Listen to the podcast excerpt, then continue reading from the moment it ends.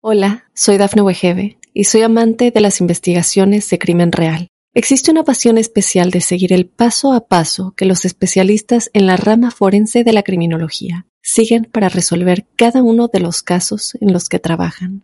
Si tú, como yo, eres una de las personas que encuentran fascinante escuchar este tipo de investigaciones, te invito a escuchar el podcast Trazos Criminales con la experta en perfilación criminal, Laura Quiñones Orquiza en tu plataforma de audio favorita.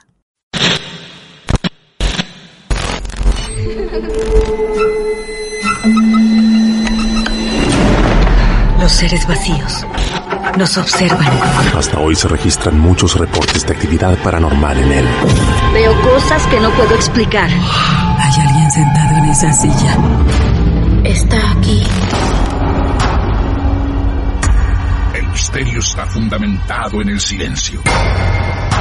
Pero ya es hora de hablarlo entre todos. Esto es... Hay alguien en la casa. Martes de Misterio. Es divertido asustarse a veces, ¿no?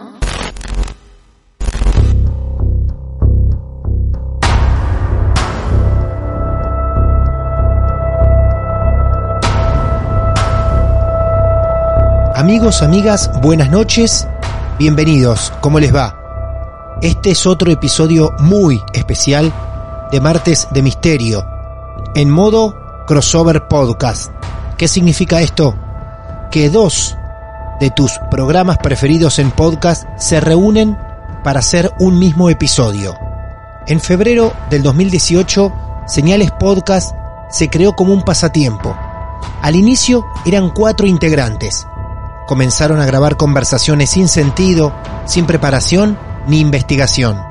En esos comienzos era un simple proyecto de diversión.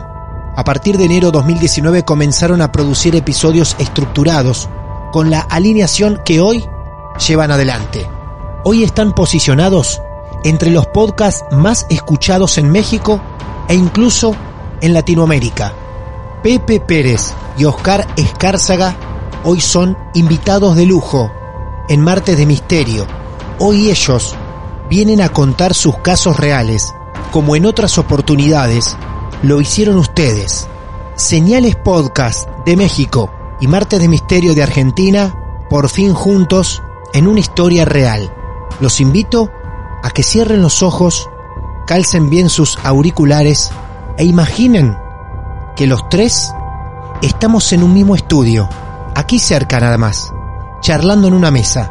Hola Oscar, bienvenido a Marte de Misterio. ¿Cómo te va? Un saludo Martín, muchísimas gracias por tenerme de, de, invitado en tu podcast. Para mí es un honor estar con el podcast más grande de Argentina en estos ámbitos de crimen real, de, de terror. La verdad me siento muy, muy alegre de estar contigo.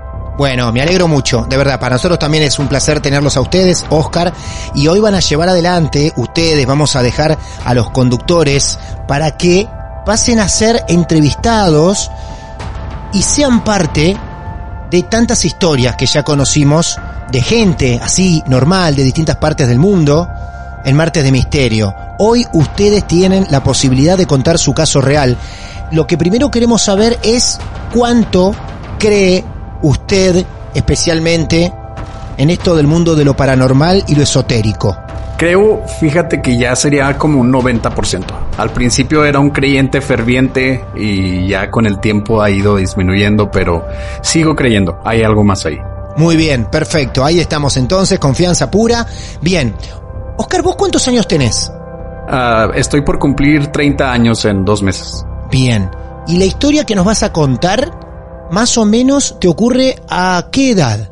La primera, que fue la más importante, creo yo, sería a los nueve años. Amigos y amigas, no importa en qué parte del mundo se encuentren, Oscar nos va a llevar en el tiempo casi unos 20 años y su historia extraña, esotérica, inexplicable para todos, comienza de esta manera. Adelante, Oscar. Mira, todo, todo sucede hace ya, como tú dices, hace 21 años. Yo yo resido aquí en la ciudad de Chihuahua. Mi madre es de un pueblo llamado Nazas en el estado de Durango, aquí en México. Eh, cabe mencionar de que ella vino a trabajar aquí a Chihuahua y aquí conoció a mi padre. y de entonces de aquí soy. Pasa que fallece uno de los hermanos de mi madre, mi tío Víctor, y tuvimos que ir a, pues al funeral, ¿no? Tuvimos que ir a pagar respetos a mi tío. Para eso, para dar contexto, es un pueblo muy chiquito, máximo ponle que unos 10 mil habitantes, es un pueblo muy, muy pequeño y es una cabecera municipal. Para eso, cuando fuimos a visitar, todo normal, yo no había tenido experiencias, por así decirlo, paranormales. Sí me daba miedo ver sombras, cosas así como cualquier niño, ¿no? Pero nunca ves algo tan tangible, algo como lo que me sucedió en esta ocasión. Vamos al pueblo, Nazas se llama el pueblo, allá en Durango. Llegamos, fue el funeral.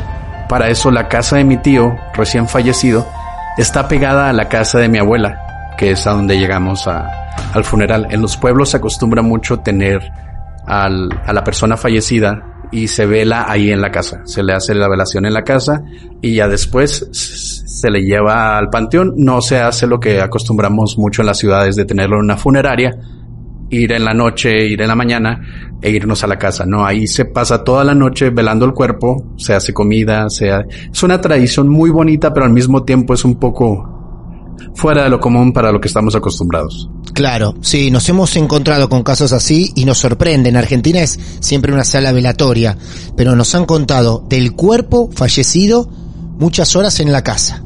Después de esto, pues ya se da el caso de llevar a mi tío al, al panteón. Muy triste siempre, obviamente todos los funerales son muy tristes. Pero yo como un niño de nueve años todavía no entendía la magnitud de lo que es la muerte. Después de esto, yo como niño inocente le pido a mi madre que me preste las llaves de la casa de mi tío, porque enseguida en esa casa teníamos un Super Nintendo. Y yo, un niño de ciudad, un niño de ciudad ahí en el pueblo, después de que todos están llorando, todos afligidos, yo sin entender la profundidad de lo que estaban pasando, los duelos, pues me fui a jugar. Estaba jugando Super Mario, recuerdo muy claramente. Es creo que imposible que se me olvide lo que sucedió esa noche. Bien. Después de eso empezó en la tarde y yo me fui a jugar como a eso de las 4 de la tarde. Todavía estaba el sol afuera. Muy claro, mis primos estaban jugando conmigo. En un momento mis primos decidieron irse a su casa porque pues ya era tarde. Y yo como me iba a quedar en la casa de mi abuela, que es contigua a la casa de mi tío, que acababa de fallecer, pues decidí jugar hasta más tarde. Bien. Sí, me quedé completamente solo, obviamente luces prendidas, pero no es algo así como una casa muy remota ni nada. De hecho, la casa tiene una ventana que da hacia la calle, pero como es un pueblo muy pequeño, no es una calle transitada. Entonces, no es normal que pasen vehículos, caballos, gente. No, a las seis, siete de la tarde todos los pueblos generalmente se quedan desiertos porque toda la gente está cenando o pasando la noche con su familia. Después de esto, pues era la hora de cenar. Me dice mi madre, ven, se apaga todo, cierra, las, cierra bien con llave y te vienes a, a dormir. Porque ya es tarde, eran como ya las ocho de la noche y para un niño de nueve años ya es pasada la hora de dormir. Para eso, mi madre me dice, después de cenar, me dice, tienes que volver a la casa de tu tío porque dejaste la luz prendida. Y yo recordaba haber apagado la luz, había cerrado. Entonces me devuelvo y me asomo por la ventana. Cuando me asomé por la ventana fue lo que me dejó helado. Vi claramente desde un pasillo a otro pasar a una persona lentamente, como si trajeras, no sé cómo le dicen en Argentina, uh, chanclas, guaraches, sandalias. Sandalias. Sí, como alguien, cuando alguien anda enfermo, que apenas puede caminar, que las va arrastrando. Me tocó ver a la figura caminando así lentamente. Era una silueta. Y me acuerdo que la luz estaba prendida, pero esto estaba pasando por el pasillo atrás del cuarto donde estaba jugando. Para darte más contexto, en el cuarto donde estaba yo jugando es el que da a la calle, pero atrás hay como un arco. No hay una puerta, hay un arco que te lleva a una sala. Y por esa sala, por ese arco fue donde pasó tal persona. Yo obviamente buscando, buscando algo que, algo a quien culpar, no decir, sabes que hay alguien pasando por atrás de mí, se reflejó por la ventana. Eran las ocho de la noche en una, en una calle desierta. Entonces, cuando veo a esta persona caminar, no pude pensar en otra cosa y se escucha hasta romántico, se escucha hasta triste, tal vez. Pensé que era mi tío, porque mi tío en sus últimos días, él murió de cirrosis él caminaba muy apenas y caminaba con sandalias. Si se escuchaba cómo caminaba, lo escuchabas luego, luego cuando sabías que iba a venir tu tío, él iba caminando arrastrando las sandalias porque ya no podía caminar bien. Entonces lo primero que hice fue quedarme helado. Salí corriendo a la casa de mi abuela, le dije a mi mamá, le dije a, a mi abuela. Ellas llegaron, abrieron la puerta, entramos a la casa y no había nada. Wow. Hola, soy Dafne Wegebe y soy amante de las investigaciones de crimen real. Existe una pasión especial de seguir el paso a paso que los especialistas en la rama forense de la criminología siguen para resolver cada uno de los casos en los que trabajan. Si tú, como yo, eres una de las personas que encuentran fascinante escuchar este tipo de investigaciones, te invito a escuchar el podcast Trazos Criminales con la experta en perfilación criminal, Laura Quiñones Orquiza, en tu plataforma de audio favorita. Lo loco de esto es que a lo mejor si fuera una persona que estaba muy afligida, con la persona fallecida, ¿no? Eh, quizá te podría llevar eso, mismo el sentimiento, eh, las ganas de verlo, o, o, esto de cruzarlo todo el tiempo y tener necesidad de estar en contacto con él, y quizá lo puedas llegar como imaginar. Pero encima vos nos decías que la verdad que no estabas entendiendo el momento de los demás y no estabas tan afligido y mimetizado con tu tío. O sea que fue realmente una figura que vos asociás con tu tío, pero porque lo era, no porque lo imaginabas. Exacto. Lo más curioso de esto, y entiendo lo que dices, si yo hubiera vivido con él en sus últimos momentos, sus últimos meses, sí habría sido algo que yo habría conectado en mi cabeza, ¿no? Pero nosotros vivíamos aquí en Chihuahua, habían pasado cinco años sin verlo. La última vez que yo lo vi, él estaba en pie, él estaba cargándome, él estaba sonriendo, nos llevaba a una feria, unas fiestas patronales que se hacen ahí por la iglesia de Santa Ana, en ese pueblo. Y, y yo lo, yo lo recordaba, mi último recuerdo de él era de una persona viva, una persona llena de energía. Entonces sus últimos, sus últimos años en enfermedad, en, en, en, sufrimiento, esos yo no los conocí.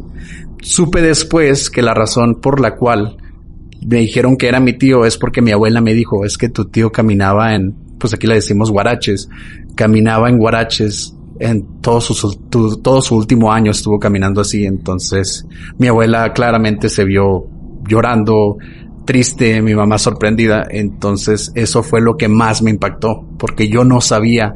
Yo al principio dije, es una persona caminando. Eso te iba a decir, eso te iba a preguntar. O sea que vos con lo que estás aclarando, vos no salís corriendo diciendo, lo vi al tío, lo vi al tío. Vos dijiste, vi una persona. Cuando sí. la describís, sí. ahí tu abuela se muere, directo. Sí. Sí, después de eso tuvimos varias oportunidades de ir a jugar. Mis primos llegaban y me decían, vamos a jugar. Y lo único que hacía ella, no, vamos a jugar a la pelota mejor afuera. O me, me quedo viendo la televisión. nada de Nintendo, nada de Mario Bros, nada de eso. Correcto. Qué bárbaro. Cuando ves esa, esa situación de una persona, ¿no entras a la casa, directamente volvés? Ahorita sí, fíjate, ahorita a mis, a mis casi 30 años y con ese, con esa inclinación que tengo de ese tipo de casos, sí lo haría, pero en ese entonces me daba miedo porque, aunque me hayan dicho esto, tío, yo no vi a mi tío así, entonces para mí no era esa persona. Para mí algo más estaba paseando en la casa de mi tío que ya no estaba. Qué bárbaro, y con qué claridad y con qué sorpresa. Imagino, eh, la, te juro, te juro que estuvimos parados ahí, eh viendo al, al pequeño Oscar mirando por la ventana, así despacito, mirando con toda la oscuridad de fondo y adentro la persona que ves pasar en la casa no tenía que haber nadie en ese lugar. Y sin embargo viste algo tan claro. Empecemos con una historia para un niño súper, súper miedosa, pero para un grande súper sentimental. Y eso es lo que nos gusta encontrarnos también acá, ¿eh? Historias que generen un poco de melancolía, algo de tristeza o lo que sea, porque como vos estás contando esto, hay un montón de personas que también se han cruzado con familiares muy queridos. Me gusta este comienzo. ¿Hay otra más dentro de tu vida?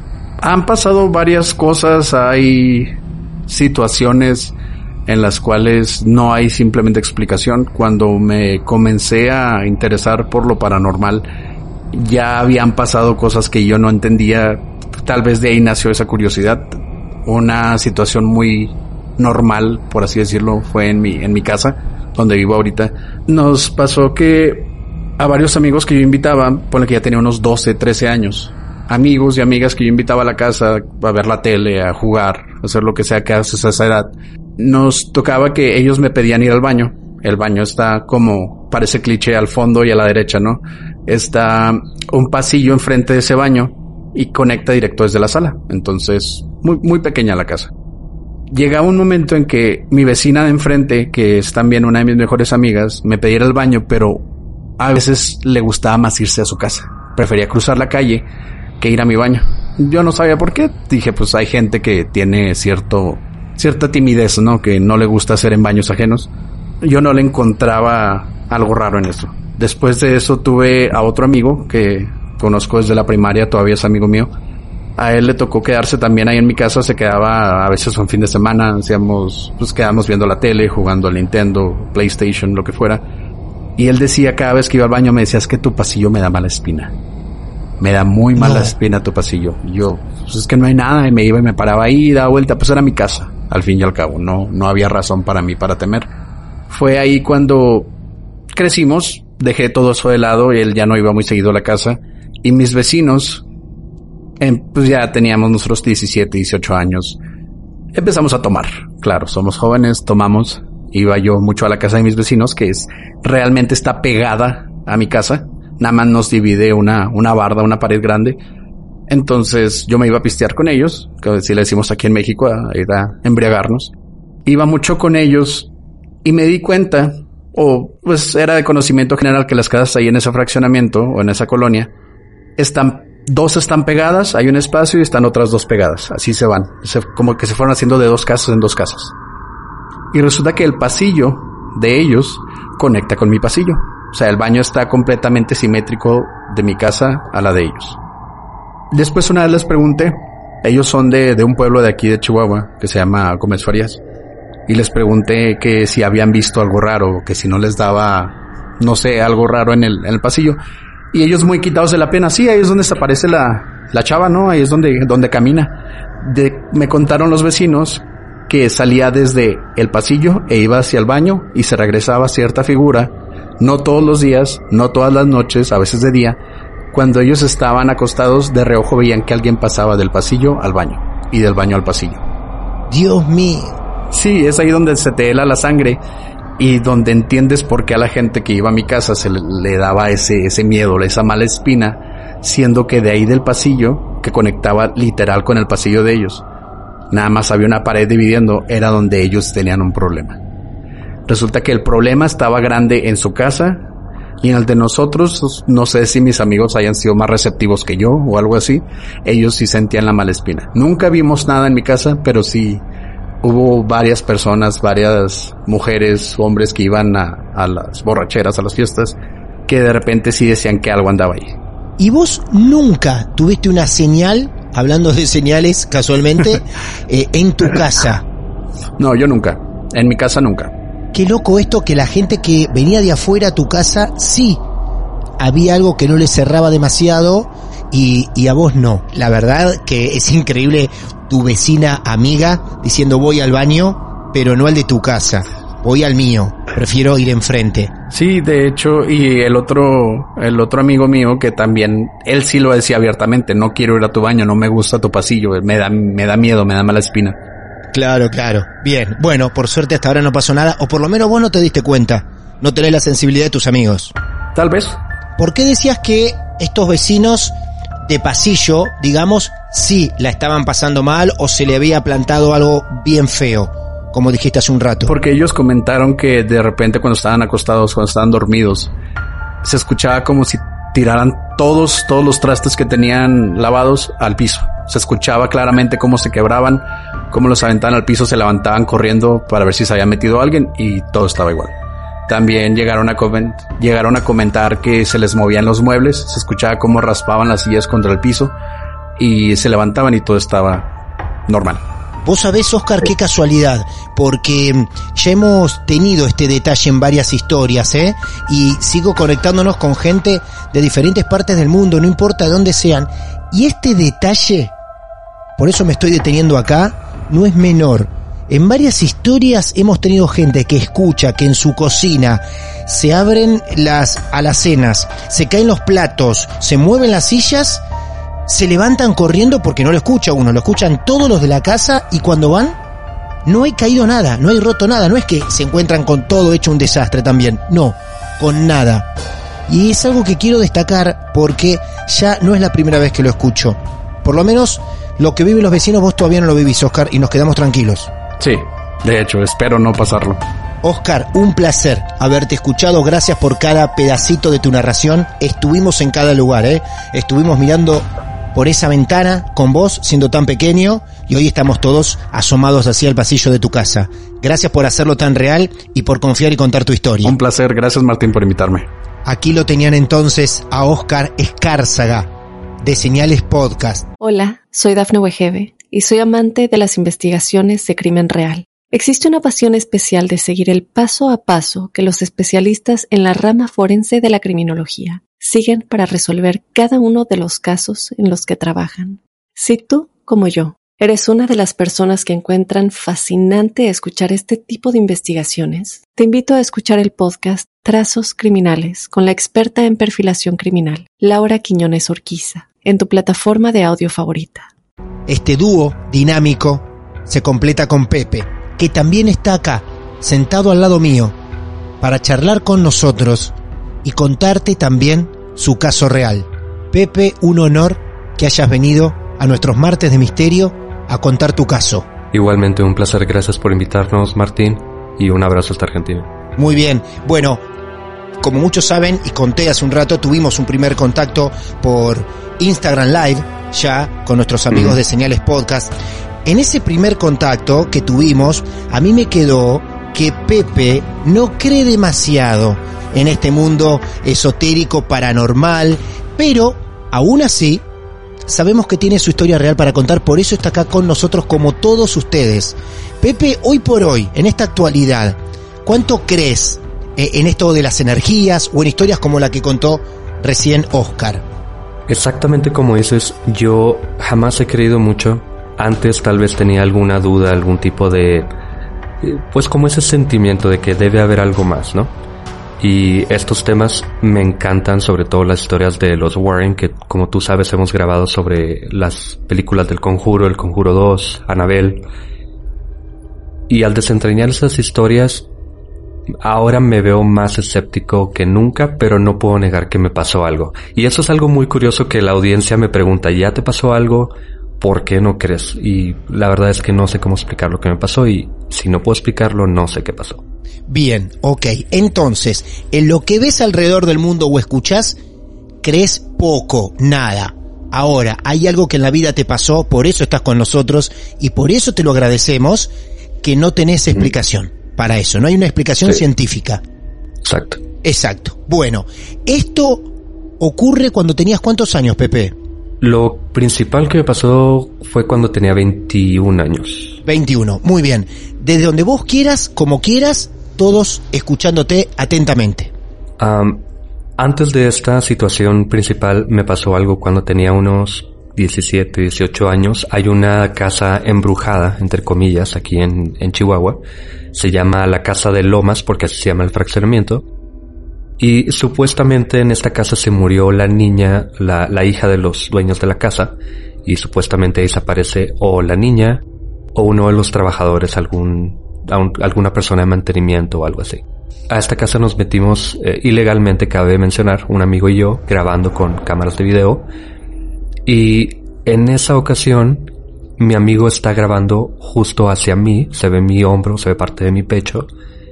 Y detrás de mí se ve un pie pasar detrás de mí como dando la vuelta hacia un pasillo. Ese video lo vio toda mi familia, toda su familia, algunos amigos. Todos estuvimos de acuerdo en que era un pie, a pesar de que no había nadie más, más que nosotros en ese lugar. Es una casa quemada, abandonada, ya a punto de caerse. Así que, pues fue bastante tétrico, no supimos nunca qué pasó. Pero lamentablemente, sobre ese video, él grabó por error una fiesta de cumpleaños y pues ya no existe ese video. Ah, ok, bien. Escúchame, eh, nos estás regalando, como a veces ocurre en Martes de Misterio, la posibilidad a los que estén escuchando que googleen parte de, tu historia en los buscadores. Podemos poner la casa embrujada de Lomas en Chihuahua. Así es, de hecho estoy planeando hacer un episodio sobre esa historia. Eh, en este momento no están abiertas las hemerotecas de los diarios oficiales por el COVID y todo esto, pero en cuanto tengas información de primera mano hacemos la historia completa, pero la pueden encontrar en internet, estoy seguro. Bien, perfecto. Bueno, eso entonces es un primer indicio, un primer contacto a algo extraño, que eh, a vos te dio de creer que la verdad no había una explicación de por qué aparecía ese pie. ¿Sí? Claro. Muy bien. Vamos unos años en el tiempo y nos ubicamos en dónde ahora. Esta historia principal, cuando ya tenía 21 años, sucede en otra, otra ciudad que se llama Navojoa, Sonora. Está a unos unas 8 o 9 horas manejando de aquí desde Chihuahua, así que es bastante la distancia. Yo tenía una novia a distancia allá. Eh, ella era de ese lugar, así que decidí ir a conocerla durante Semana Santa y me fui. De hecho, me fui con mis papás. Ellos iban a una playa que está cerca de ahí, pero ellos no sabían por qué yo me quedaba en esa ciudad.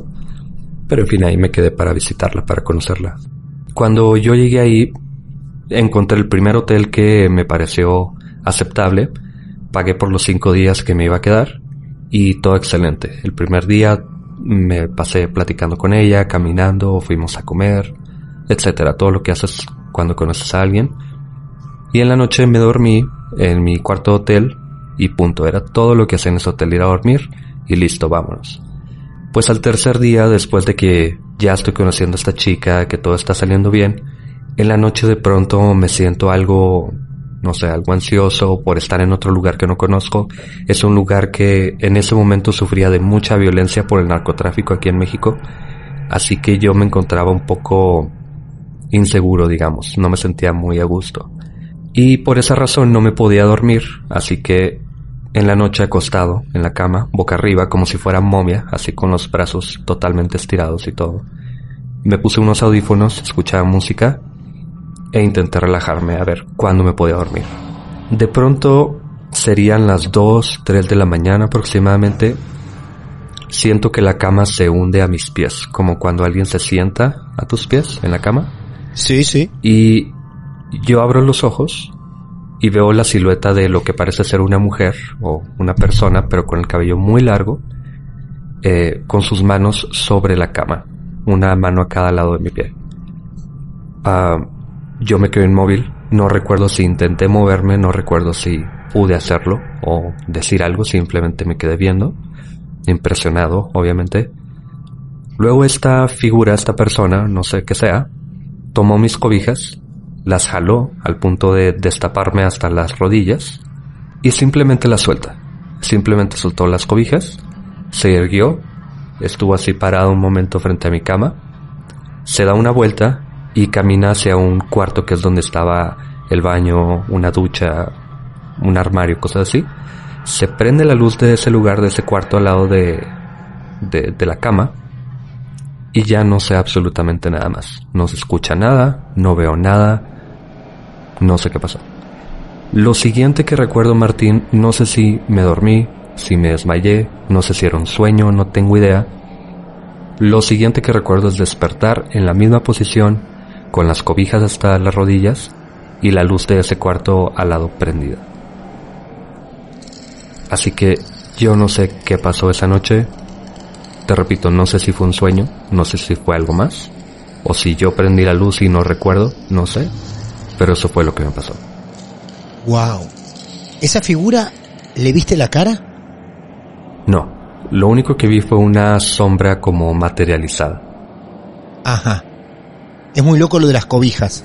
Porque vos sentís, a ver, para tratar de identificar que nos dimos cuenta en Martes de Misterio cómo intentar, intentar porque no estamos en lugar de los protagonistas, poder diferenciar si era un sueño o no. Vos cuando se mueven las cobijas. A ver si es que podés recordar este momento, ¿no?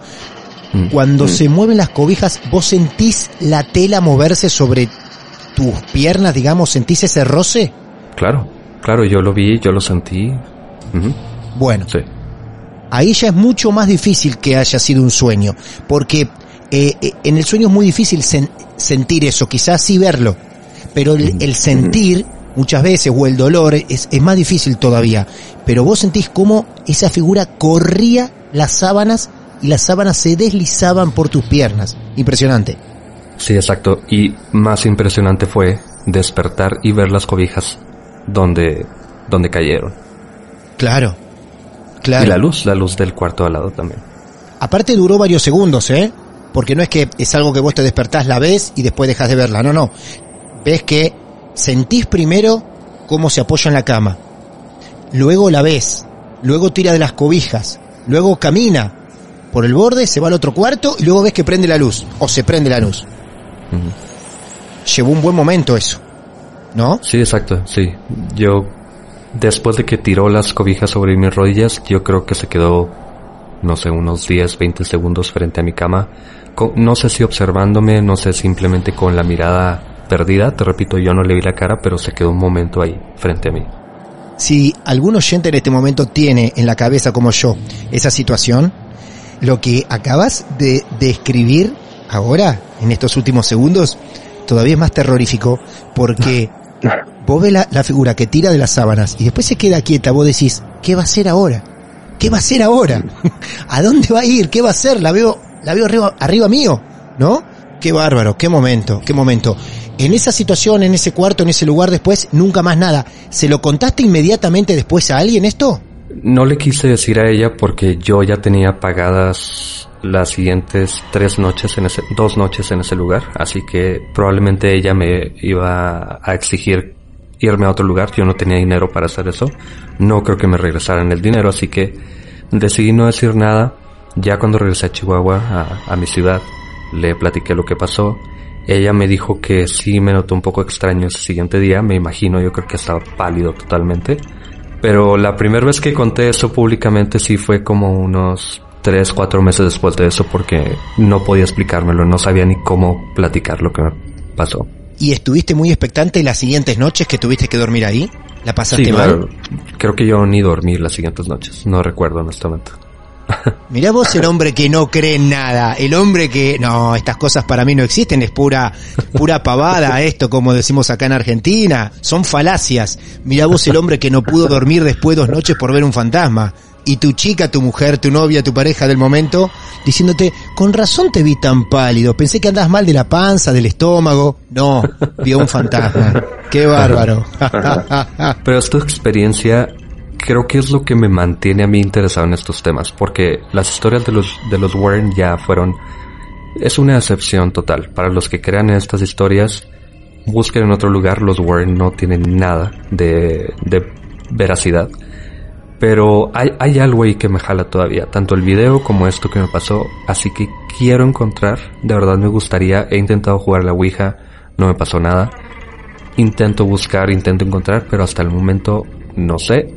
Ya hay muchas personas que me dicen, ya deberías creer por esto que te pasó, entiendo por qué lo dicen, pero yo no puedo estar seguro de qué pasó realmente esa noche. No sé, como te digo, no sé si estaba tan estresado, tan en mi mente, que soñé o aluciné esta cosa. Es muy posible que alucines también en este tipo de ambientes. Sí, claro. Eh, volviendo al primer caso pequeño que nos contás, toda la familia y amigos y demás ven claramente ese pie, todos. Sí. Ahí no hay aluciné, ahí todos ven lo mismo. Sí, eh, bueno, no, era un pie con una bota, se ve la bota como de trabajo y parte de lo que parece ser un, un pantalón de mezclilla y se ve como columpiándose hacia un lado, como si esté dando la vuelta.